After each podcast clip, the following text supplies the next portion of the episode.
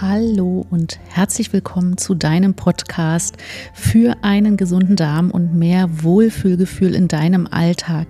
Ich bin Susanne und in diesem Podcast dreht sich alles um einen darmfreundlichen Lifestyle, traditionelle Ernährungsmethoden und ganz viel Spaß in der Küche. Wenn du deine Darmgesundheit also wirklich verändern möchtest, dann bleib dran. Ich teile mit dir Tipps und Wissen rund um dieses Thema. Ich freue mich übrigens riesig, wenn dir dieser Podcast gefällt. Teile ihn sehr gerne, damit noch ganz, ganz viele andere Menschen von diesem Podcast profitieren können. Ein Herz für dich und schon mal ein fettes Dankeschön dafür. Jetzt wünsche ich dir viel Freude mit der nächsten Folge. Deine Susanne. Ja, herzlich willkommen zu einer neuen Folge deines Podcasts für einen gesunden Darm und mehr Wohlfühlgefühl im Alltag. Schön, dass du wieder eingeschaltet hast. Und auch in dieser neuen Folge habe ich heute wieder einen ganz besonderen Gast eingeladen. Ich freue mich und ich begrüße ganz herzlich die liebe Heidi Beek von der neuen traditionellen Ernährung. Hallo, liebe Heidi. Hallo, schön, dass ich hier sein darf. Ich freue ja, mich. Auch. Ich freue mich riesig. Ähm, die liebe Heidi ist Mitautorin ähm, des Buches Die neue traditionelle Ernährung. Ein Koch- und Lernbuch zum Gesundwerden und zum Nachmachen vor allen Dingen. Und es geht tatsächlich um alte Traditionen in der Küche und um den Weg zurück zu dem, was wirklich nährt und was tatsächlich ja schon immer gut funktioniert hat. Immer mehr neue ähm, Ernährungsformen kommen auf den Markt, sollen quasi das Allheilmittel sein. Aber die Menschen werden tatsächlich irgendwie kränker denn je. Und wir möchten heute oder ich möchte heute mit der lieben Heidi über dieses Thema sprechen, über das Thema traditionelle Ernährung, weil auch dieses Thema natürlich mein Herzensthema ist. Als Darmexpertin habe ich täglich mit Menschen zu tun, die Darmbeschwerden, Verdauungsbeschwerden haben und ähm, ja, einfach auch total überfordert sind mit den ganzen Ernährungsmythen, die da draußen so kursieren. Und ähm, ja, liebe Heidi, jetzt ähm, stell dich doch einfach mal selber vor. Ähm, wer bist du? Wo kommst du her? Und was ist deine Mission? Ja, ich wohne im schönen, schönen Odenwald mit meinem Mann. Und ja, ich bin auf die traditionelle Ernährung gekommen durch das Thema Zähne, also meine Zahngeschichte, Diagnose Karies. Wer kennt es nicht? Und ähm, ja, aber mir hat es ähm, große Angst gemacht, weil tatsächlich eine Karies-Diagnose die nächste gejagt hat. Also ich bin irgendwie nicht mehr aus diesen Zahnarztbesuchen rausgekommen und habe gemerkt, oh, hier läuft was schief. Und ja, an mangelnder Mundhygiene hat es nicht gehapert, also muss was anderes sein. Und ich habe mich schon immer so für Ernährung interessiert und ähm, war für mich auch gleich schlüssig. Ich habe auch den Zahnarzt gefragt, hat es vielleicht was mit Ernährung zu tun? Und da hat er nur gesagt, ja, vielleicht ein bisschen Zucker, aber eigentlich nicht großartig. Ähm, ja, aber trotzdem habe ich mich da äh, nicht beirren lassen. Ich habe dann gegoogelt, ich habe Dr. Google gefragt. Ach, herrlich. das kenne ich auch. Dr. Google ist immer, ja, immer ein guter Ratgeber. Ja. mal, mal so, mal so. Ähm, da spuckt halt auch aus, was man haben, hören will, vielleicht teilweise. Mhm. Und ähm, naja, am Ende kam dann eben raus, dass die vegane Ernährung die Ernährung ist, die meine Zähne heilen könnte und ähm, die gesündeste Ernährungsform ist. Und habe mich da dann sehr reingelesen und ähm, ja, und, und, mir lagen auch Ki äh, Tiere schon immer sehr, sehr am Herzen. Also ich bin sehr, sehr tierlieb aufgewachsen, weil ich mit vielen Tieren aufgewachsen bin. Ich mache gleich mal einen kleinen Schwenk in mhm. meine Kindheit. Ähm, und ja, und dann habe ich da halt wirklich vieles ausprobiert in die vegane Richtung. Mhm. Also habe dann halt immer mehr die tierischen Lebensmittel, Fleisch und auch äh, Milch und äh, alles immer nach und nach immer weniger davon konsumiert. Ähm, habe auch mich sehr fettarm ernährt und dann wurden die Zähne schlimmer. Und das war für mich Wahnsinn. natürlich da weil, denk, denkt man gar nicht, ne? Weil ich war erst so auf dem Weg, so meine Zähne zu heilen, zu retten. Und auf einmal wird alles noch schlimmer. Und es war für mich natürlich total, ähm, ja, der Schlag gewesen, ne? Weil ich dachte, jetzt ernähre ich mich so gesund wie noch nie. Und jetzt sind die Zähne so schlimm wie noch nie. Ähm, ja, dann habe ich weiter recherchiert und bin dann auf die Forschungsarbeiten äh, von Dr. Reston Price gestoßen. Und das war mir von Anfang an irgendwie so logisch und schlüssig, weil das war eben ein Zahnarzt, der hat vor so circa 100 Jahren gelebt und hat ähm, schon damals gemerkt, dass die Industrienationen, die Menschen, ähm, sehr viel Karies haben, sehr viel Zahnproblematiken haben, Käfer, viel, Kieferfehlstellungen und hat sich dann auf die Reise gemacht zu isoliert lebenden Menschen, traditionell lebenden Völkern, also wirklich noch ursprünglich ähm, lebenden Völkern, die sich, die nicht der Industrie ausgesetzt waren und hat dann eben festgestellt, dass ähm, die Zahngesundheit hervorragend war, also dass die starke Zähne gehabt haben, dass die aber auch so robu eine robuste Gesundheit hatten, dass die äh, genau wussten, was sie ihre schwangeren Frauen geben mussten, dass sie ähm, ki gesunde Kinder bekommen, was sie ihren mhm. Kindern geben. Und er hat das alles in seinem Buch äh, auch aufgeschrieben, diese ganze Reise, ob das jetzt ähm, nach ähm, Afrika oder äh, zu den Indianern, ähm, auch in die Schweiz, ins Lötschertal, äh, zu den Eskimos. Also der hat wirklich querbeet viele Völker aufgesucht und ähm, hat da Gemeinsamkeiten festgestellt, obwohl die Ernährung ja regional sehr unterschiedlich ist. Ne? Ein Eskimo ernährt sich anders da wie ein Indianer, ähm, je nachdem, was halt die Region eben so vor, hervorgibt. Aber trotzdem, die haben sich alle natürlich ernährt, mhm. unverarbeitet, mit den Lebensmitteln, was die, was die Region hervorgab. Und alle hatten reichlich fettlösliche Vitamine in der Ernährung. Und das ja, war so der Schlüssel, ja. Mhm. Ähm, wo er dann auch wirklich so diese Parallele zu allen Völkern eben auch gefunden hat. Und wo stecken fettlösliche Vitamine drin? zu mhm. meiner Überraschung in dem, was ich meinen, meinem Körper vorenthalten habe, tierische Lebensmittel. Ja, ja. Und das fand ich so spannend und auch irgendwie auch logisch, weil ähm, ja, das sind Lebensmittel, die schon immer da waren, die uns ähm, gesund erhalten haben, hm. die die Menschheit ähm, weiterhin hat fortpflanzen lassen. Und ja, warum soll das jetzt plötzlich ungesund sein? Und da bin ich dann auf das Thema auch Qualitätsunterschiede auch gekommen. Natürlich ist es auch ein Unterschied, ob jetzt das Tier hm, auf einer Weide steht und ähm, viel Platz hat und dass es, dass es gesund ist, dass es ähm, artgerecht eben leben darf, oder ob das eben in engen Stallungen ist und irgendwelches Mastfutter bekommt, mhm. wenig und vielleicht auch ähm, Antibiotika, Medikamente und so weiter. Und ja, einfach da wir dahin zurückgehen, so wie es eben unsere Vorfahren gemacht haben, das hat mir dann gleich Sinn gemacht und hat mich auch an meine Kindheit erinnert, weil mein, ähm, ja, also ich bin sehr natürlich eigentlich aufgewachsen, ländlich, in einem kleinen Dorf und mein Papa, der hatte auch eigene Tiere oder hat heute auch immer noch Schafe. Mhm. Und ähm, ja, wir hatten alles von Hühnern, äh, Schweinen, äh, Katzen, Hunde, ähm, Nutztiere, alle möglichen Hasen, ähm, ähm, ja, auch mal irgendwie Puten und so weiter. Und ähm, ja, war natürlich für uns Kinder immer mega schön gewesen und auch einen Garten gehabt mit Gemüse. Und natürlich haben wir die ganzen Erzeugnisse auch gegessen. Mein Papa hat mir immer so ein Ei gegeben.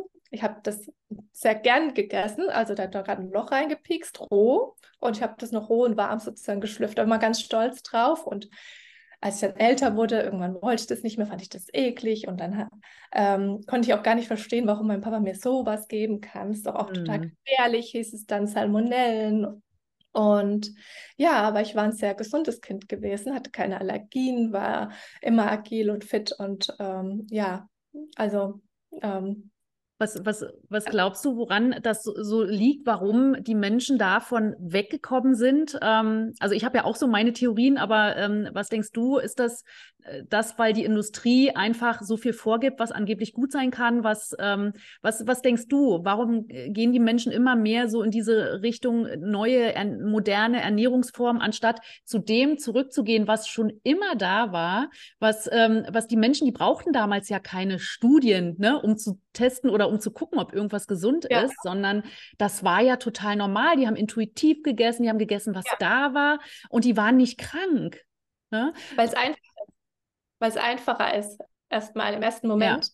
Ja. Ähm, meine Mama, die ist ja dann auch auf den Zug aufgesprungen und hat immer mehr Fertigprodukte ge gekauft. Ich kenne auch Frauen, die gesagt haben in der Zeit, das ist ein Geschenk Gottes, diese ganzen Fertigprodukte, hm. weil sie natürlich noch nicht wussten, wie ungesund die sind und wie voller Chemie die stecken, wie viel Zusatzstoff und was diese ähm, Bestandteile mit unserem Körper machen. Das wusste man, da hat man sich damals noch nicht so, da hat man sich noch gar nicht so Gedanken gemacht. Und natürlich, meine Mama hat auch die Produkte gekauft und irgendwann wussten wir nicht mehr, mehr wie man eine Tomatensauce oder eine Salatsauce ja. macht ohne so ein Päckchen da mit rein. Total verrückt, ne? Es ist eigentlich, es ist total verrückt. Warum, warum machen wir das, ja?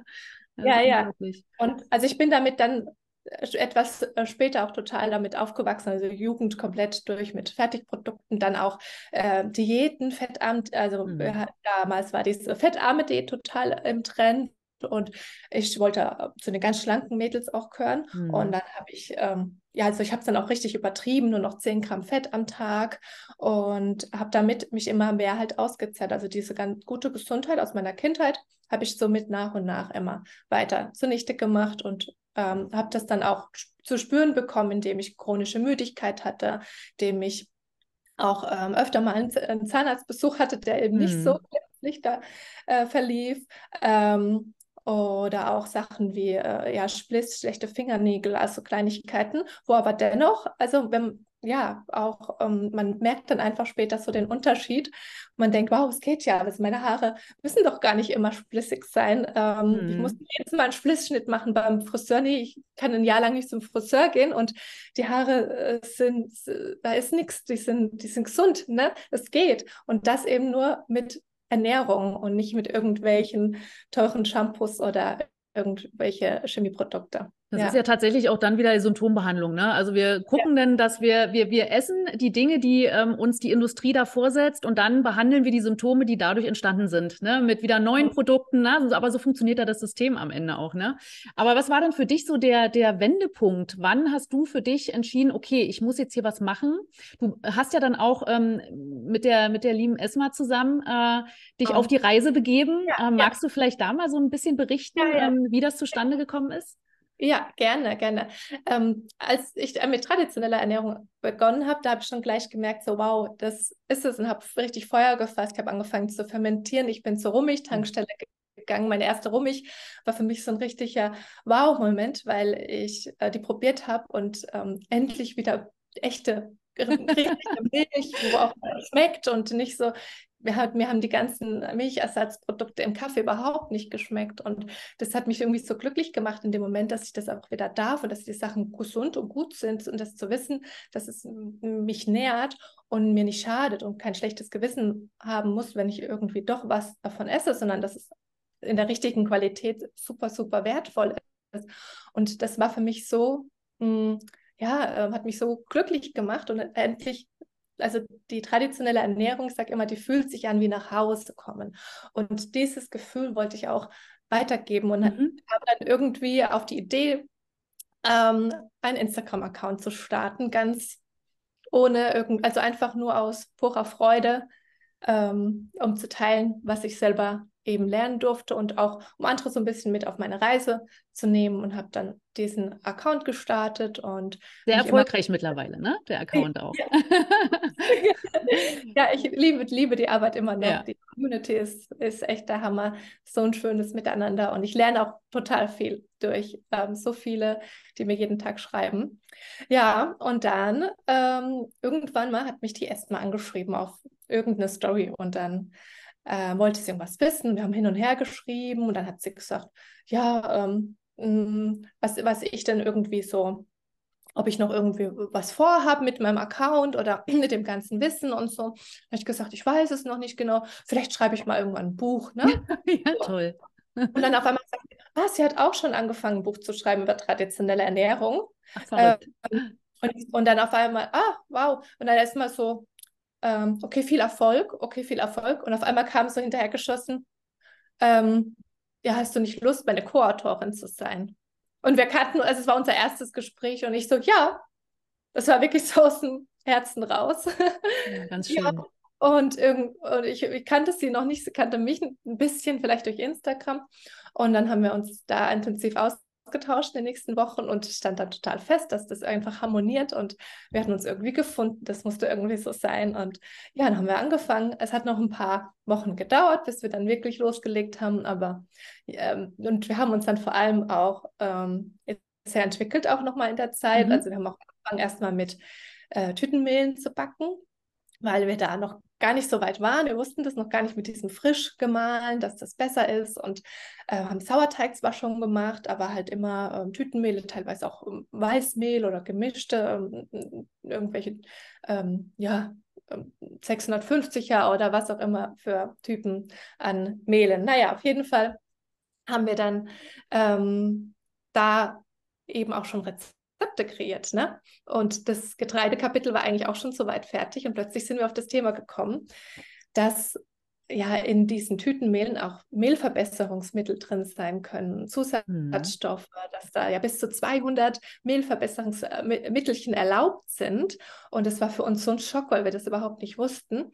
Ähm, auch wenn, also dass das gar nicht deklariert werden muss, dass es einfach drin sein Gruselig, kann. ne? Das ist eigentlich gruselig. Ja, ne? Aber, da glaubt man, man tut sich was Gutes ja, und dann, äh, ja, ja. Ist doch nur Mehl. Mhm. Und mir war auch nicht bewusst, dass ähm, mit der Lagerung von Mehl auch die Nährstoffe verschwinden, dass es ähm, der, der Kohlenhydratstoffwechsel gar nicht so fun funktionieren kann, weil das Vitamin B1 fehlt und ähm, überhaupt der fettlösliche Keimling entfernt wird und dass das eigentlich tot ist. Egal wie, ob es Vollkorn ist oder ob mm. das hm. ähm, ob das Weißmehl ist, ist ein totes Mehl und das war uns gar nicht bewusst. Und naja, dann haben wir ähm, uns da mit ähm, äh, Dr. Max Brucker beschäftigt und sind dann eben auf das Thema Frischmalen gekommen und haben dann alles nochmal umgeschmissen, um, umgeschrieben, haben unsere Rezepte neu gemacht und das war alles ein großes Learning und ein Prozess, wo dann über ein Jahr gedauert hat, aber am Ende ist dann unser Buch so geworden, dass wir voll dahinter stehen und heute noch. Ich äh, ich habe es hier, ich kann es bestätigen. Auch mit dem frisch gemahlenen, ne? das ist wirklich, das ist, das macht einen Unterschied. Auch ja. ich male mein Getreide äh, selber, ich mache meinen Haferbrei, mache ich selber selber aus frisch gemahlenem Nackthafer. Es ist einfach ein Unterschied und es fühlt sich einfach auch besser an, wenn man dann die Produkte, die man da hergestellt hat, ob das jetzt ein Sauerteigbrot ist oder so ein leckerer Haferbrei oder äh, Gerstenbrei oder was auch immer, es schmeckt einfach anders und man hat ein ganz anderes Gefühl, wenn man das isst. Richtig. Ne? Schmeckt ja. irgendwie richtig, finde ich. Also, richtig, genau, genau. Ja, natürlich, man, natürlich richtig. Ja, genau, genau. So muss es sein. So muss es eigentlich mhm. schmecken. Man hat eigentlich die ganze Zeit irgendwie, ja, eigentlich so auf Pappe gekaut. Also habe ich, also wenn ich so ein weißes Brötchen jetzt irgendwo mal äh, auswärts irgendwie bekomme oder so, dann habe ich wirklich das Gefühl, so, hm, es gibt mir ja gar nichts. Es ist mhm. Pappe irgendwie. Und äh, man fühlt sich wirklich genährt, allgemein mit ähm, all den Bestandteilen, weil die traditionelle Ernährung, die schließt ja auch keine Lebensmittelgruppen aus. Und das mhm. hat mich auch mein Verhältnis zur, zum Essen, zur Ernährung auch geheilt, weil ähm, ja, junge Frauen werden durcheinander gemacht. Ähm, ähm ja, jede, jede Woche irgendeine andere Diät ist im Trend und ähm, das soll gesund sein. Und ähm, ja, also ich bin auch auf sämtlichen Zügen aufgesprungen, habe Intervallfasten gemacht. Ähm, Nicht nur du, liebe Heidi. ja. Und da macht ähm, den Körper jede Woche irgendeine andere Information eben gegeben. Und ja, am Ende hat man jedes Mal gedacht, so das ist es jetzt und man tut dem Körper was Gutes. Und in Wirklichkeit hat man dann wieder andere Symptome ja. Hervorgehoben. Also ja, mit Intervallfasten habe ich dann meinen Stoffwechsel durcheinander gebracht, mu musste nachts ständig auf Toilette, Nebennieren ähm, haben Hilfe geschrien und ähm, so ging es mir mit allem möglichen Zeug, was ich ausprobiert habe, was ähm, Trend hm. gewesen sein soll und ja, auch jede Woche eben ein, ein anderer Zug und ähm, ja, das ist, das ist, das ist tatsächlich auch ein, ein, ein Problem von vielen, äh, jung, wie gesagt, auch Jungfrauen. Ne? Und, und mir ging es ja auch nicht anders. Ne? Ich habe ja auch alles mitgenommen. Ich habe auch ein Dreivierteljahr mich vegan ernährt. Ich habe immer ähm, alles zu 100 Prozent, ob das jetzt Low Carb, ob das Paleo oder sonst irgendwas war, immer alles dogmatisch zu 100 Prozent durchgezogen, nichts anderes zugelassen, meinem Körper unendlich viel Stress ausgesetzt. Ich hatte Verdauungsprobleme, wie viele andere auch. Das ist ja, ja auch das Thema, was auch gerade, wenn, ähm, ne, wie wieder Sauerteigbrot zu essen oder ja, wo alle doch immer sagen, Mensch, ähm, wenn du Probleme hast mit der Verdauung, dann lass das doch lieber weg und isst mal gar kein Getreide. Und ähm, ja, am Ende ist aber die auch hinter mir. Ja, aber das ist ja dieser Verzicht. Ne? Genau. dieser Verzicht, der macht ja schon wieder so viel Stress in unserem ja. Körper, dass dadurch schon auch wieder die Verdauung gar nicht mehr funktionieren kann. Genau, ja. genau. Und so war das auch während der Zeit, wo ich mich sehr, sehr pflanzenlastig ernährt habe. Was Pflanzen sind ja großartig. Ich meine, ich habe auch also damals extrem stark entgiftet, was ja auch eine positiv, positiver Effekt ist. Ich habe mich auch am Anfang auch Muller gefühlt, habe gemerkt, oh, ich bekomme Energie, aber irgendwann mal, ähm, ja, hat man genug entgiftet und irgendwann kommt der Punkt, da muss man auch seinen Körper wieder nähren. Ja, und ja. wenn man den Punkt verpasst, dann ähm, entstehen Mangelsymptome mhm. und dann wird es gefährlich. Ja. Genau, ja, und das darf man immer auch so ein bisschen äh, betrachten. Ne? Und das geht ja schon los, ähm, wenn äh, wir uns mal überlegen, wenn wir Kinder in die Welt setzen. Auch ich war damals noch gar nicht auf diesem oder hatte dieses Bewusstsein. Ich, mein Sohn ist jetzt zwölf. Der hat Gott sei Dank jetzt keine Allergien, keine großartigen ähm, Probleme. Aber ähm, wenn ich so zurückdenke, auch ich habe mich in der Schwangerschaft sicherlich nicht so ernährt, wie ähm, Frau das vielleicht tun sollte, wenn sie ein Kind, äh, ein kind bekommt. Ne? Also Nährstoffe, ähm, Nährstoffmängel können ja dann auch wiederum Probleme äh, machen für äh, oder bei den Kindern dann, ob das jetzt Zähne sind, da kommen wir wieder auf dein Thema, ne? das Thema Zähne. Ähm, das äh, ist ja im Prinzip dann, wir geben das ja weiter. Ne? Also auch wenn, wenn junge Frauen heute äh, eben vom Diätenwahn getrieben sind und dann Kinder in die Welt setzen, die Kinder werden irgendwann später auch Probleme haben. Ne? Ja. Und deswegen ist es ja so wichtig, auch in der, in, ähm, in der äh, Schwangerschaft eine vernünftige Ernährung mit vielen Nährstoffen zu haben. Und es geht ja wirklich tatsächlich gar nicht darum, immer alles 100% richtig zu machen und immer alles 100% dogmatisch zu machen. Aber es geht darum, einfach so dieses Intuitive wieder zurückzuholen und ähm, sich so zu ernähren, dass der Körper das bekommt, was er braucht. Ähm, genau. dann braucht er vielleicht auch ein bisschen weniger von dem zugefütterten Nährstoffen. Ne? Klar gibt es so Supplemente, die sind Basics, ähm, da braucht man nicht äh, drüber reden, da, die machen durchaus Sinn. Aber ähm, wenn du eine ne, ne grundlegend ähm, nährstoffreiche Ernährung hast und die traditionelle Ernährung ist das ja. Ja, und äh, kommen wir auch gleich zum nächsten Thema, das Thema Fleisch, ungesund und, und, und Fette und ungesund. Ne? Das ist ja der Bestandteil der traditionellen Ernährung, ist ja tatsächlich eben wieder alles zu essen. Ne? Also auch Getreide essen zu können, eben nur richtig zubereitet, Gemüse essen zu können, auch diese, dieser ganze, ganze Thema mit den Antinährstoffen, da kann man ja auch vorbeugen. Und es wurde ja auch schon immer so gemacht, dass die Lebensmittel erstmal überhaupt durch gewisse Prozesse verträglich gemacht wurden für uns. Ne, das ist ja durch unseren hektischen äh, westlichen Lifestyle, ist das ja alles verloren gegangen. Ja? Fermentieren, Sauerteigbrot und diese Dinge zu essen. Ich hätte damals, ich hätte nie gedacht, dass ich mit dieser Ernährung, die ich jetzt fahre, meine Darmgesundheit verbessern kann. Dass das, dass mhm. ich keine Verdauungsprobleme mehr habe. Ja, ich doch ja. früher alles weggelassen habe, was Verdauungsprobleme machen kann. Ne? Sprich Getreide, ähm, genau, Milch, genau. Milchprodukte ähm, etc. Ne? Also das sind ja Dinge, die eben auch bei dir eine große Rolle spielen. Und du, du sagtest von Rohmilch und Fleisch und tierische Fette. Ähm, vielleicht können wir da noch mal so ein bisschen äh, drüber sprechen. Ähm, das Thema Fleisch ist ja ein, ein sehr, sehr es ist ein schwieriges Thema. Also wir können da mittlerweile in ganz äh, scharfe Diskussionen mit Menschen verfallen, ne, wenn es ja. um das Thema geht, Fleisch oder nicht.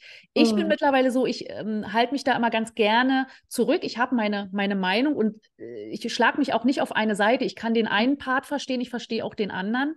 Mhm. Aber ähm, wie siehst du das? Worauf dürfen wir, wenn wir solche Produkte natürlich wieder zu uns nehmen, auch achten. Ne? Was ist wichtig, ja. gerade bei ja. Rohmilch?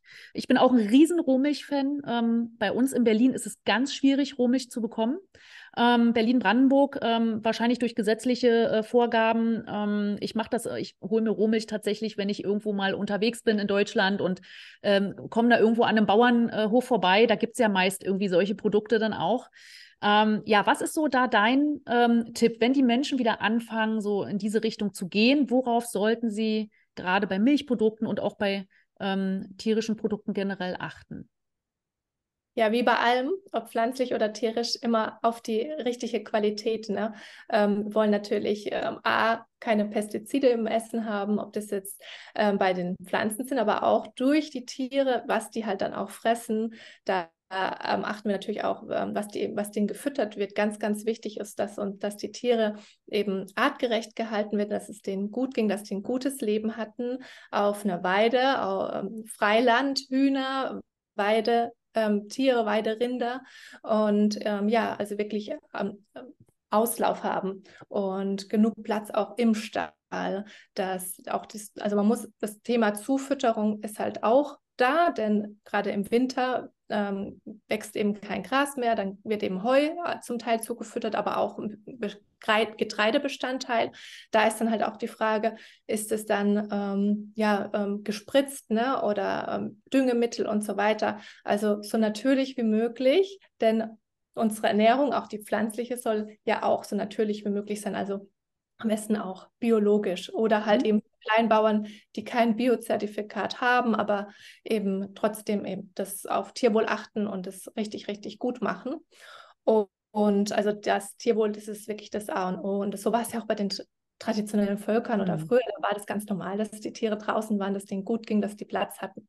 Und da braucht man dann auch keine Medikamente, weil die einfach gesund sind. Und man kann auch nachweisen, dass das Fleisch oder die Eier oder die Milch von solchen Tieren ein ganz anderes ähm, Nährstoffprofil haben, dass die ein äh, positives Omega-3 zu Omega-6-Verhältnis haben, ein, also entzündungshemmend und nicht entzündungsfördernd wirken, dass ähm, die ähm, voller guter Nährstoffe sind, also vor allem super bioverfügbar, das ähm, denkt man oft nicht oder wissen viele nicht, wie, äh, ja, wie, wie leicht unser Körper ätherische Lebensmittel aufnehmen kann. Da, äh, Fleisch wird ja im Dünndarm verstoffwechselt. Das heißt, dass der Dickdarm entlastet wird und deswegen funktioniert sogar für manche die karnivore Ernährung. Ich bin kein Freund von irgendwelchen Ernährungsformen, wo irgendwelche Lebensmittel ähm, auf alle Zeit ausgeschlossen werden. Das kann vielleicht für eine Zeit lang Sinn mhm. machen, wenn mhm. jemand seinen Darm irgendwie resetten möchte. Auf lange Sicht bin ich ähm, sehr dafür, dass wir uns vielfältig ernähren. Dennoch finde ich, zeigt es, dass viele, also dass diejenigen, wo Carnivore sich ernähren, auch zum Teil schon wirklich ihre, also große Erfolge hatten in Darmheilung. Und das funktioniert eben, weil eben der Dickdarm da entlastet wird und da eben keine ähm, großen Ballaststoffe eben ähm, ja da verstoffwechselt ja, werden. Ja. Ja. Ähm, dementsprechend ist halt Fleisch für uns sehr heilsam und die ganzen Nährstoffe, also der, der Körper saugt das wirklich auf. Also ohne also es funktioniert bioverfügbarer geht es kaum noch. Also ja, ja, ja, richtig. Also wie gesagt, ähm, da auch äh, wirklich auf Qualität achten, das ist ganz wichtig. Und es hat ja auch am Ende, tatsächlich hat der Fleischkonsum ja auch nichts mit ähm, also zumindest in der traditionellen Ernährung nichts mit Massentierhaltung und so weiter zu tun. Das ist ja das, was viele immer noch im Hinterkopf haben. Ne? Das ist so, ja. ja, wenn Fleisch gegessen wird, ich gehe in den Supermarkt, kaufe Fleisch. Also das ist natürlich nicht das Fleisch, was wir essen wollen. Ne? Das genau. ist, und es geht auch ja nicht darum, wenn wir hier den ethischen Aspekt auch nochmal anschauen. Ne? Ich genau. bin ja genau. auch ein großer Freund von äh, Nose to Tail. Also mhm. wirklich alles vom Fleisch, äh, vom, vom Fleisch, also vom Tier dann zu essen. Auch in Reihen, die ja wirklich sehr nährstoffhaltig sind. Das Problem ist, dass die meisten Menschen ähm, da gar keinen Fuß mehr so richtig ähm, oder beziehungsweise da gar nicht mehr so richtig rankommen, weil das eben so verteufelt wurde. Und ja. da ist schon so ein, so ein von Hause aus so ein, so ein Ekel. Also wenn ich so erzähle in meiner Story, dass ich heute Leber gegessen habe, da kommt auch immer viel Feedback, boah, das schmeckt doch nicht, das ist doch eklig und ungesund auch, ne? Also da, da herrschen so viele Mythen auch äh, ne, über diese, diese Themen. Ja. ja Dabei ja ist es das Natürlichste der Welt. Ähm, wir müssen, wir sprechen hier nicht von Massen. Ne? Ich muss jetzt nicht jeden Tag ein 500 Gramm äh, Steak auf dem Teller haben, aber es geht letztendlich ja darum, die Dinge so zu essen, wie sie für uns verfügbar sind und wie es schon immer, wie es schon immer gemacht wurde, wie auch die Naturvölker leben. Der, die ein, einen Naturvölker, die essen mehr Kohlenhydrate, die anderen essen mehr, mehr tierisches. Ja, ja. Ne? Je ja. nachdem, hast du vorhin schon angesprochen, ne? je nachdem, wie, wie es eben regional auch verfügbar ist. Ja, ja. Und ich habe ja vorhin auch gesagt, ich bin ja auch ein großer Tierfreund und trotzdem bin ich inzwischen wirklich der Meinung, man kann Tiere lieben und sie ja. trotzdem essen. Also da können wir uns auch wieder an diese traditionellen Völker erinnern. Die haben auch Tiere gegessen, aber das eben in Dankbarkeit. Mit, ja. Die haben die gut gepflegt vorher, die haben ihre Tiere geliebt und ähm, ja, denen ging es gut und ähm, auch das Thema stressfreie Schlachtung ist dann vielleicht auch was, wo man sich mhm. anschauen kann. Es gibt auch Höfe, die wirklich darauf achten, dass die Tiere stressfrei zum Schlachter kommen oder sogar auf der Weide geschossen werden.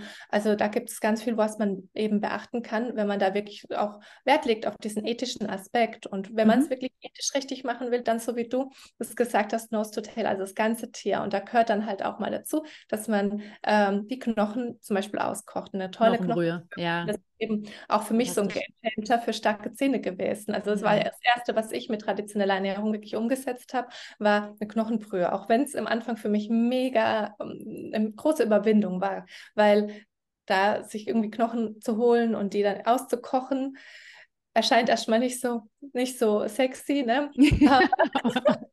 aber es ist so nahrhaft. ja. Genau. Es ist nicht sexy, aber nahrhaft und lecker. Ja. Und man dann eben eine Brühe isst, ähm, eine Fleischbrühe oder eben eine Knochenbrühe und ähm, sich dann noch ein bisschen Gemüse reinmachen. Das ist so, so, so, so lecker. Dann denkt man, ähm, was habe ich denn eigentlich verpasst?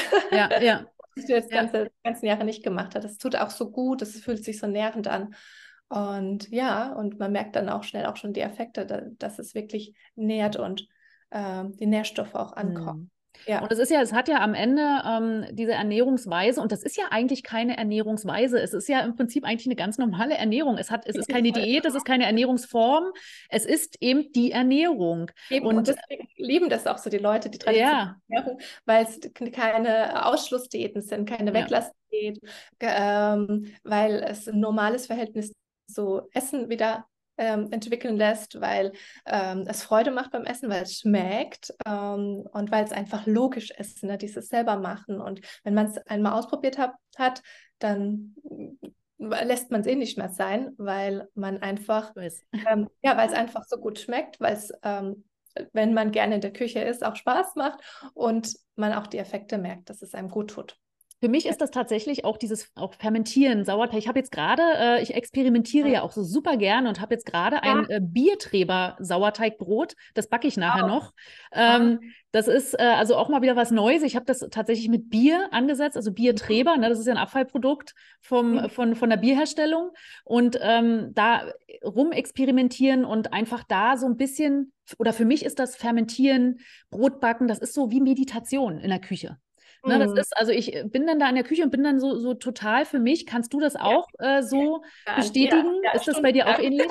ich liebe das auch sehr. Ja, ja, sonst würde ich wahrscheinlich auch nicht ganz viel machen. Und ähm, doch, ich, mir macht das total Spaß und ich probiere auch immer wieder was Neues aus. Und es ist halt immer dieses Ding, wenn man was Neues ausprobiert, merkt man auf einmal, oh, das ist ja gar nicht so schwer. Nee, das muss ist es wirklich. Mal überwinden und dann bleibt man Vielleicht das erste Mal ist es vielleicht noch ein bisschen chaotisch, weil man noch nicht weiß, welcher Topf jetzt der richtige ist und dann verkleckert man und so. Und aber mit der Zeit wird man auch schneller, geübter, weiß genau, ähm, welches Zubehör für was und dann äh, läuft es. Ja.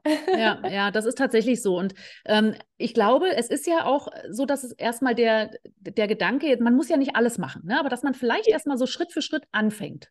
Ne, vielleicht erstmal ähm, was zu fermentieren, vielleicht einfach mal so ein klassisches Sauerkraut herzustellen. Und genau, ich mache genau. ja auch ähm, Fermentationsworkshops ähm, ah. und da gebe ich solche Dinge natürlich auch mit und ich fermentiere wirklich selber auch sehr, sehr viel. Ich experimentiere auch viel und das sind Dinge, die man relativ schnell ja umsetzen kann. Hast du denn ähm, jetzt äh, sonst auch noch einen Tipp, ähm, wie man sich oder wie jemand, der da gerne einsteigen möchte, der gerne ein bisschen mehr machen möchte ähm, in diesem Bereich, äh, wie man da am besten einsteigt, welches Equipment ist notwendig, wie, wie am besten planen. Das ist ja doch äh, nochmal was Neues, aber es ist ja nicht kompliziert. Ne? Aber was kannst du als Tipp so mitgeben, ähm, worauf man sich vielleicht erstmal fokussieren darf, damit es ja. auch nicht so kompliziert wird, der Einstieg? Genau. Meinst du jetzt allgemein bei der Tradition? Ja, genau. Also was so Fer Fermentation, was, was alle insgesamt, wenn man äh, eben, ja. wenn jemand in diese Schiene wirklich jetzt einfach mal reinschnuppern möchte und äh, generell, ähm, also erstmal sowieso, ne, hier, ja. das ist Pflicht, das Kochbuch von euch, ne, das, das darf man sich, äh, äh, darf man sich auf jeden Fall organisieren. Aber dann ja. vielleicht einfach noch so zwei, drei äh, Tipps, mhm. die du da jetzt persönlich hast, die helfen können wir geben ja auch ähm, ähm, traditionelle Kochworkshops und da fällt den Teilnehmern immer auf, wie einfach die allermeisten Sachen doch sind und dass man fürs Allermeiste überhaupt kein großes Zubehör hat. Zum Beispiel so ein Sieb oder ein Mulltuch ne, oder sowas. Das hat eigentlich jeder zu Hause. Was man sich meiner Meinung nach wirklich anschaffen sollte, wenn man auch vorhat zu backen, wenn man jetzt keinen Biobäcker in der Nähe hat, der frisch malt, finde ich, macht das auch wirklich Sinn, dass man das macht, ähm, dass man sich dann eine Getreidemühle eben anschafft. Das ist dann vielleicht schon so die größte Anschaffung, ähm, aber auch die lohnenswerteste, denn ich kenne niemanden, wo es irgendwie bereut. Also, Kann ich bestätigen. Also absolut lohnenswert. Ich äh, will nicht genau, mehr darauf verzichten. Genau, und es riecht gut und dann verarbeitet. Ja, ja das hat mir auch, obwohl ich ja vorher schon gebacken habe, ein ganz anderes Verhältnis zum Getreide gegeben. Und das, hat, das macht mich so zufrieden. Und am Anfang dachte ich so, oh nein, jetzt noch einen Schritt mehr. Aber das ist totaler Quatsch, weil solange das Mehl da raus ähm, geht aus der Getreidemühle, mhm. kann man schon mal die Schüssel holen, fängt man schon mal an, mit dem Wasser hinzustellen. Und dann geht es ratzfatz. Also ja, ja easy. Ähm, ja, und ähm, also eine Getreidemühle, wer auch ähm, Flocken gern möchte, auch eine Haferquetsche, wobei ich auch die ersten zwei Jahre mit der Getreidemühle Haferschrot gemacht habe. Hm, und mache ich auch. Also das geht auch. Aber natürlich, wenn man so richtige Flocken haben möchte, dann kann man sich noch eine Flockenquetsche zu, äh, dazu mhm. besorgen. Ähm, man kann natürlich auch mal bei eBay Kleinanzeigen gucken, ob man da irgendwie ein günstiges Gerät abgreifen kann. Also es muss auch nicht immer sonderlich ähm, das, das, das teuerste sein. Also da findet sich sicherlich auch was für jeden Geldbeutel. Was für mich tatsächlich das erste Küchengerät war mit traditioneller Ernährung, war der Slow Cooker, weil ich angefangen mhm. habe, gleich Knochenbrühe zu machen. Auch wenn ich mit dem heutigen Erkenntnisse eher zuerst die Fleischbrühe empfehle, aber das wusste ich damals halt auch noch Histamin, nicht. ne, ist da ein Thema. Genau, genau. Probleme mit Histamin hat. Histamin, genau. Mhm. Und auch die Fleischbrühe, die sagt man halt, die ist halt so darmheilsam. Mhm. Die, die, ist super für den Darm und die Knochenbrühe ist super für Knochen und Zähne. Aber es ist logischer, zuerst den Darm aufzubauen und dann eben die Nährstoffe in die Zähne, in den Knochen zu schicken, weil dann geht das natürlich, äh, funktioniert ja, das besser. Mhm. Und auch die Fleischbrühe ist viel verträglicher. Also manche reagieren halt auch auf die Knochenbrühe, gerade wenn sie sehr viel davon konsumieren, ähm, gerade wegen Histamin. Genau, dieses lange Auskochen. Und die Fleischpüree ist halt auch super simpel, weil die kann man mit jedem ganz normalen Topf machen auf dem Herd. Vier, fünf Stunden ähm, die Fleischknochen, Suppenfleisch oder einfach ein ganzes Huhn auskochen. Es ist so, so einfach. Easy. Es ist, ja. Oder Brühe. Weil es ist ja, ja, immer, äh, viele glauben ja tatsächlich auch, dass das immer sehr, dass das sehr zeitaufwendig ist. Aber viele Dinge, die, die, die setzt man an und dann kochen die Eben. oder gehen von alleine. Ne? Genau, genau. Das, das ist, man muss ja da nicht dazu gucken, nee, wie das ähm, nee. Brot fermentiert 24 Stunden zum Beispiel. Mhm. Also viele Sachen ähm, dauern tatsächlich 24 Stunden. Das ist so ein bisschen so diese magische Zahl in der mhm. traditionellen Ernährung. Wir haben auch in unseren Büchern immer so einen Button ähm, bei den Rezepten und da steht dann genau, wie viel Vorbereitungszeit man hat. Und äh, manche schreckt das erstmal so ein bisschen ab, weil äh, sie denken, oh, ähm, ich muss da irgendwie schon einen Tag vorher anfangen. Aber das sind wirklich einfache Schritte, zum Beispiel beim Hülsenfrüchte einweichen. Mhm. Da nimmt man einfach nur die Hülsenfrüchte und gibt, gibt die in Wasser rein. Ähm, Zwei Minuten dauert das. Genau, genau. Ja. Also das sind super simple Sachen, die man einfach dann einen Tag vorher mal dran denken darf. Und ähm, ja, wenn man da mal die Routine drin hat, dann macht man das automatisch und das Einzige, das Einzige was, was ich gemerkt habe, was äh, einfach auch wichtig ist, äh, wenn äh, die traditionelle Ernährung in die Küche, in der Küche Einzug ähm, hält, ist, dass einfach ein bisschen geplant werden kann. Ne? Genau. Also wenn ich, wenn ich genau. weiß, okay, die Fermente gehen langsam dem Ende zu, dann plane ich ja. mal so ein bisschen einen Tag, okay, ich nehme mir ja. heute mal zwei, drei Stunden Zeit und experimentiere mal, mache mal wieder ein paar neue Fermente. Einige gehen schneller, die anderen dauern vielleicht ein bisschen länger. Brot backen, ne, kann ich ja dann auch im Prinzip eigentlich in, in, in, ähm, in einer, im Monat zweimal backen, vielleicht jeweils zwei Brote, dann kann ich was einfrieren. Ähm, ja. Kannst du da den äh, Menschen da draußen noch ein bisschen ja. was mitgeben? Wie planst du das oder wie, ja. wie, wie hast du da deine Küchenstruktur? Ja, wir haben tatsächlich sogar einen ähm, Zeitplan, so ein kleiner Manager in unserem Buch hinten drin, weil das Thema ist für viele. Und ja, also ich mache das genauso wie du. Ich nehme mir dann lieber mal ein bisschen mehr Zeit und mache dann mehr auf einmal, weil dann ist die Küche schon dreckig, wie dass ich jeden Tag anfange. Und ähm, ja, ich habe da so meine Routine und trotzdem bin ich da nicht steif. Also je, je nachdem, was halt anfällt, was ich gerade brauche, ähm, ähm, fange ich dann an. Aber ja, wenn ich jetzt wieder Fermente brauche, dann mache ich gleich mehrere und nicht nur eins. Und dann bin ich eben gut vorbereitet. Also dann nehme ich mir vielleicht einmal im Monat Zeit, irgendwie Fermente anzusetzen. Dann ähm, nehme ich mir äh, alle zwei bis zwei Wochen Zeit und mache ein paar Milchprodukte selber. Dann nehme ich mir äh, alle zehn Tage Zeit und backe ein Brot oder zwei oder manchmal auch Brot und Brötchen. Dann friere ich mir auch mal was ein oder zwei oder drei Brote. Also für Familien macht es auch Sinn, wirklich gleich den Backofen ja. voll voll zu machen und gleich drei oder vier Brote, je nachdem, was halt so reinpasst, auf einmal anzusetzen, nochmal eins einzufrieren. Das funktioniert halt. Ich bin halt auch großer Fan von Vorratshaltung, also das eben ein, was man einfrieren kann. Brühe kann man wunderbar auch mhm. einfrieren. Ähm, packe ich mir in Eiswürfelförmchen, da mache ich dann auch immer einen großen Topf und aus der Fleischbrühe mache ich danach nochmal einen Schwung Knochenbrühe, also aus den Knochen, die dann noch übrig bleiben, weil da noch so viel rauszuholen ist. Mhm. Ähm, ja, das ist Wahnsinn, was man da überhaupt aus diesen Lebensmitteln rausholen kann. Und ähm, ja, wie lange die auch halten. Also gerade die Milchprodukte, äh, kauft man sich so eine Haarmilch und die steht dann ein paar Tage im Kühlschrank oder die vergisst man mal draußen stehen zu lassen, dann ist die sauer und verdorben. Ja. Aber eine Milch, die ist halt voller Enzyme und hat die ganzen Bakterien und Probiotika, alles, was da drin ist, die wird nur besser. Also die wird dann Dickmilch, wird auch mhm. eine Sauermilch, aber die ist immer noch gesund und super, super wertvoll. Man schön und Quark draus machen und so, ne? Man Quark draus gut. Machen. Ja, toll. Und ja. die Sachen gehen halt auch gar nicht so schnell kaputt im Kühlschrank. Ganz im Gegenteil, mhm. manche Sachen hat man das Gefühl, irgendwie es hält ewig. Klar, wenn man irgendwie ähm, Schmutz Gefäß hat oder ist irgendwas reingekommen, vielleicht dann muss man schon mal gucken, könnte mal was sein, aber in der Regel sind die Sachen teilweise unverderblich, ja auch Fermente. Ne? Man hat ja überhaupt keinen Stress, wenn man da jetzt halt zehn Gläser ansetzt und man isst es erst ein halbes Jahr später. Kein Stress. Ähm, und das finde ich halt das Tolle. Ich habe da immer Vorräte da. Das heißt, auch an Tagen, wo ich mal keine Zeit habe zu kochen, habe ich was Nahrhaftes. Ich habe schon in ja. meinen Beilagensalat dieses Ferment. Ich habe Milchprodukte äh, im Kühlschrank, zum Beispiel Milchkäfer liebe ich total. Mhm. Joghurt habe ich im Kühlschrank. Ich kaufe auch mal einen Joghurt zu. Also so ist es nicht. Ich finde, auch da darf man jetzt auch nicht irgendwie ähm, zu strikt sein, dass alles äh, selbst gemacht werden muss. Und wenn es gibt auch Zeiten, wo man eben nicht alles schafft. Das ist auch gar kein Problem. Ich finde auch gerade Anfänger sollten nicht unbedingt anfangen, gleich alles machen zu wollen, mhm. sondern sich eher Tipp, ja. nach und nach so ein Thema raussuchen, wo sie mal sich da ein bisschen ähm, reinfuchsen, das mal ausprobieren und dann ein paar Monate später ein neues Thema dazu nehmen.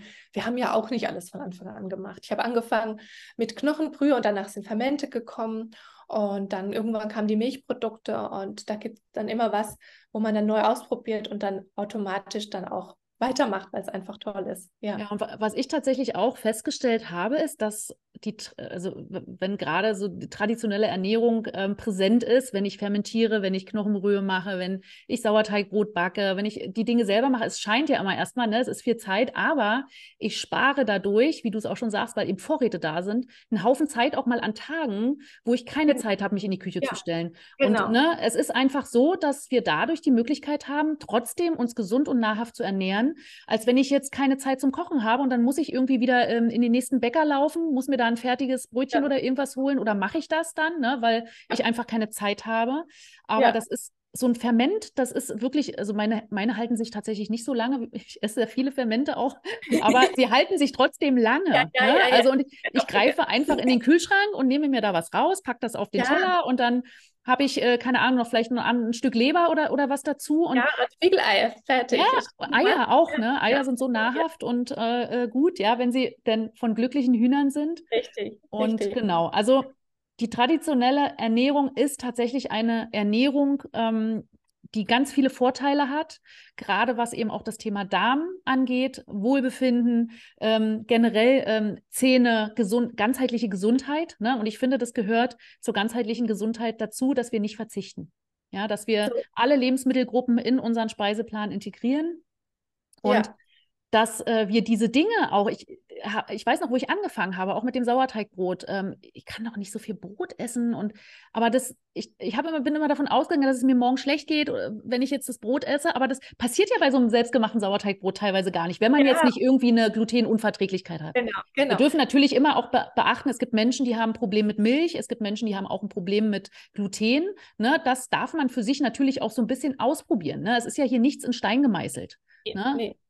Genau, da, da muss man schon gucken, also wenn man da wirklich reagiert oder so, dann muss man auch erstmal seinen Darm anschauen mhm. und ähm, da eben auch ähm, ja, den Darm eben heilen, dann werden die Sachen auch meistens wieder ganz gut vertragen. Aber ähm, es ist wirklich ein Phänomen und auch was viele so begeistert und mich jedes Mal ähm, ja so glücklich macht, ist, wenn ich die Stories höre von anderen, wie sie zum Beispiel Milch holen in der Milchtankstelle und vorher dachten, dass sie auf Laktose reagieren und jetzt plötzlich können sie die Milch trinken und haben keinerlei Symptome. Ja. Oder ja. auch Menschen, die äh, auf Gluten reagiert haben. Zöliakie ist nochmal ein anderes mhm. Thema aber wirklich so eine Glutensensitivität. Mhm. Und da ähm, und die vertragen plötzlich dieses frisch gemahlene, weil sie wahrscheinlich eher ähm, eine Allergie hatten oder reagiert haben auf diese ganzen Mehlverbesserungsmittel vielleicht auch.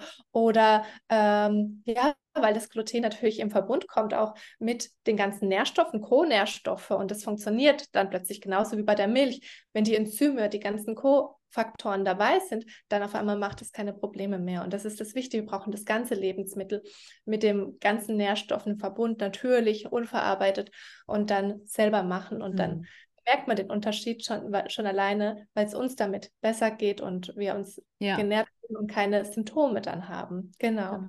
Ja, toll. Sag mal, hm, was, was hältst du denn von Pflanzenmilch? Also ich habe ja auch eine Zeit lang ähm, Pflanzenmilch konsumiert, weil ich ja auch so wie du, ne, Milchprodukte sind schlecht, die lasse ich jetzt mal raus, die schaden mir. Ich kaufe mir jetzt äh, eine Hafermilch oder eine Mandelmilch im Supermarkt. Der Kaffee schmeckt überhaupt nicht damit, das hast du auch schon gut erkannt. Also ich liebe, ich trinke meinen Kaffee eigentlich schwarz, aber ich trinke auch mal ganz gerne einen Cappuccino mit einer guten Frischmilch, ähm, weil Rohmilch so schwer zu bekommen ist bei mir leider Gottes. Ja. Aber mh, hm, was hältst du grundsätzlich von äh, diesen Ersatzprodukten? Auch, äh, ich höre das auch immer wieder, ne? diese veganen Ersatzprodukte, die sind ja voll mit äh, Zusatzstoffen. Aber wenn wir uns mhm. zumindest mal jetzt auf die Pflanzenmilch äh, so ein bisschen fokussieren, sagst du eher dann doch lieber selber machen oder? ja, klar. Auch, also ja wenn man jetzt ähm, immer noch keine Milch, also Rohmilch verträgt und ähm, oder man möchte es einfach nicht oder wie auch auch immer und oder möchte lieber Hafermilch, wie auch immer. Wir haben auch ein Rezept im Winterspezial äh, für eine gute, vollwertige Hafermilch und das ist völlig in Ordnung. Also es gab auch tatsächlich bei den traditionellen Völkern ähm, Zeit, also Phasen im Jahr, wo mal die äh, Kuh oder dass ähm, die Ziege keine Milch gegeben hat. Und dann haben die auf ähm, Pflanzenmilch, also es war damals mhm. eher so diese Mandelmilch ähm, mit so diesen Nassmessern, haben sie die zubereitet und dann haben sie das auch mal gemacht. Also es mhm. gab sogar auch mal vegane Fastenzeiten, aber vegan war dann, also es äh, wurde sicherlich nicht vegan betitelt, aber da wurden eben dann mal die tierischen Lebensmittel ausgeschlossen für mhm. eine kurze Zeit, aber das war ein Fasten. Also mhm. eine vegane Ernährung ist keine Ernährung, es ist ein Fasten. Hm. Und ähm, das kann mal eine Spannend. Zeit lang gut, aber keiner, ja. also jeder weiß, dass keiner auf Dauer fasten sollte. Weil hm, irgendwann muss man sich wieder nähern, wir müssen wieder essen. Und ja, ähm, also es gab auch mal Pflanzenmilch, also selbstgemachte Mandelmilch, selbstgemachte Hafermilch ist, ist eine feine Sache, kann man ruhig mal machen. Genau, ja, gerade wenn man jetzt nicht so an die Rummig kommt. Ja, ja und das ist. Korn, also nicht die Haferflocken nehmen irgendwie. Mm, dann das Korn, genau, dann das frische Korn. Genau, ja, frische Korn, genau. Und, und, äh, und, auch nicht irgendwie die Pflanzenmilchprodukte im Supermarkt, und die sind natürlich völlig denaturiert, ja. verarbeitet. Ja. Naja, und Saatenöl ist ja auch ein Thema. Ne? Immer Saatenöl, Rapsöl, Sonnenblumenöl, das sind ja im Prinzip auch die Öle, die wir oder die Fette, die wir nicht in unserer Ernährung haben wollen, ne? eben weil sie entzündungsfördernd sind, weil sie eben Probleme auch im, im Darm machen können. Und äh, hier magst du mir vielleicht mal, ich, ich kann mir gut vorstellen, was deine Lieblingsfettquellen sind. Ich habe auch meine Lieblingsfettquellen, aber welche, was sind deine? Vielleicht verrätst du sie mal. Also ich muss sagen, ich habe auch wieder inzwischen ähm, ähm, Neues gelernt. Ja. und bin da noch, ähm, ja, noch, noch offener geworden. Also ich habe jetzt noch viel mehr Lieblingsfettquellen. Oh, spannend. Erzähl. also als ich zur traditionellen Ernährung gekommen bin, da durch Weston Price, natürlich habe ich dann auch die fettlöslichen Vitamine äh, gebraucht total. Auch ich habe dann angefangen, natürlich sehr viel Butter zu essen, weil mein Körper hat es gebraucht. Ich habe ja so lange keine Butter mehr gegessen und ja, habe dann mir richtig dick Butter aufs Brot und so. Und das war auch ähm, goldrichtig und wichtig gewesen. Ähm, irgendwann kommt der Punkt, da wird man ein bisschen, sagen wir mal, normaler. Dann muss man nicht mehr so ganz in diese Extreme. Ähm, und, und, und ja, macht sich normal Butter aufs Brot. So, mhm. naja, ähm, genau, auf jeden Fall diese ganzen tierischen Fette, die habe ich natürlich sehr gefeiert und ähm, ja, viele, wo zur traditionellen Ernährung kommen, die fangen dann teilweise an, wieder so dieses ähm, andere, also das Gegenteil dann wieder zu verteufeln. Manche rutschen dann so weit ab, dass sie dann sagen, oh, Pflanzen sind jetzt böse und so, wo, wo ich sage, alles hat seine Berechtigung und auch äh, meiner Meinung nach inzwischen auch wirklich die ähm, auch Pflanzenöle, aber da muss man hm. auch ganz stark ja, aufpassen. Ja. Dass es wirklich naturbelassene, handwerklich ähm, hergestellte Öle sind. Und da muss man halt wirklich gucken, dass man eine gute Qualität bekommt. Also ähm, keine raffinierten Öle aus Plastikflaschen. Also das ja, das ist ein No-Go. Ja, absolut. Ja, ja. Mhm. Das macht uns natürlich krank. Das ähm, total äh, Omega-6 und ähm, ruft Entzündungen hervor. Ist wirklich eine Katastrophe für unseren Körper. Aber, also ähm, sprechen wir auch natürlich von den Saatenölen, die in den verarbeiteten Lebensmitteln auch ähm, eben zum Teil genau, drin sind. Ne? Genau, dort werden ja immer billige Pflanzenfette mhm. eingesetzt, ja. Und ähm, aber es gibt auch ähm, Pflanzenöle wie jetzt zum Beispiel Leinöl, mhm, hm, genau. Öl, ähm, ähm, was, dann haben wir noch Hanföl zum Beispiel und ähm, die sind auch sehr Omega-3-reich. Die müssen aber sehr ähm, frisch sein. Also hm. da muss ich wirklich darauf achten, dass die die richtige Qualität haben, dass die nicht schon monatelang irgendwie im Supermarktregal rumgemmen. Ja, Denn, verstehe. Also, weil Samen und Nüsse können leicht oxidieren, also die werden schnell ranzig. Und ähm, klar, in dieser gepressten Variante sind sie nicht mehr geschützt. Deswegen haben sie ja die Schale. Und wir mhm. sagen auch immer, zum Beispiel Walnüsse am besten immer mit Schale kaufen genau. und knacken. Und so hat man diese frische Nuss. Und äh, so ist es auch, wenn die eben gepresst werden zu einem Öl. Ähm, dann sollten die dunkel gelagert werden, damit sie nicht so schnell ranzig sind. Die sollten kalt gelagert werden, also im Kühlschrank. Und eben auch nicht Ewigkeiten aufgehoben werden. Also das man eben keine oxidierten Öle zu sich nimmt. Das ist das A und O. Und dann sind die sehr wertvoll, weil die helfen uns nämlich, dass wir uns entgiften können. Ähm, Ach, toll. Die stärken die Zellmembranen. Mhm. Das war mir, mir gar noch gar nicht so lange bewusst, aber die Esma hat, die hat einen Arzt kennengelernt, ähm, Dr. Burkhardt. Und ja, und der hat auch herausgefunden, dass das ein großes Problem ist und dass man da auch wirklich, ähm, also heute in der Ernährung, dass das wirklich teil, teilweise fehlt, so dieses Omega-3 und dass man das halt auch am besten durch diese Saatenöle bekommt, aber in der richtigen Qualität. In der richtigen Qualität, ja. Weißt aber das auch, wissen die wenigsten halt, ne? Das genau, ist, genau. Ja. Und ähm, da wurde sogar auch ähm, festgestellt, dass auch die Leute, wo sich traditionell ernähren und dann die Saatenöle streichen, ja dass ähm, die da auch ein ähm, kleines Defizit haben. Ah, und, interessant. Ähm, ja, ja, und es schon auch wichtig ist, also dass man das andere auch nicht vergessen darf. Man mhm. äh, rutscht dann schnell in dieses andere Extrem und macht nur noch hier dieses und sagt nur noch tierische Fette, aber auch die anderen Öle sind auch sehr wertvoll. Olivenöle auch. Olivenöl super, also da bin ich auch ein großer, großer Freund von.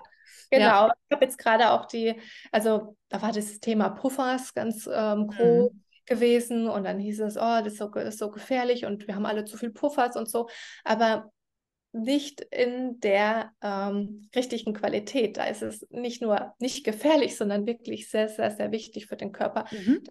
Omega-3 auch bekommen. Auch Fisch essen zum Beispiel. Genau, oder Dr. Weston Price hat auch den Lebertran. Auch der so klassische Lebertran, ja. Genau, genau. den man im Winter auch für Vitamin D und so auch noch ähm, zu sich nehmen kann. So als kleine als ein, ein, kleines Hilfsmittel, genau. Ja, ganz wunderbar. Ja, ja. Also im Prinzip, wenn, man, wenn wir es wirklich zusammenfassen, geht es ja tatsächlich darum, ähm, Lebensmittelgruppen nicht auszuschließen, sondern einfach auch wirklich darauf zu achten, dass sie natürlich hergestellt sind, dass sie am besten ähm, selbst zubereitet werden, dass sie dass sie richtig zubereitet werden, Hülsenfrüchte genau. einweichen, Getreide ja. in Form von Sauerteigbrot, Gemüse ja. ähm, auch wunderbar fermentieren, eben für den Darm was Gutes tun. Ähm, und das sind alles Dinge, wenn wir die so ein bisschen berücksichtigen, dann können wir uns selber ähm, besser heilen, als wenn wir ständig irgendwelchen Diäten und irgendwelchen ähm, Ernährungsrichtlinien, Standard äh, oder alles, was so vorgegeben wird von der, äh, ne, ich sag mal, das Internet ist ja voll mit Mythen.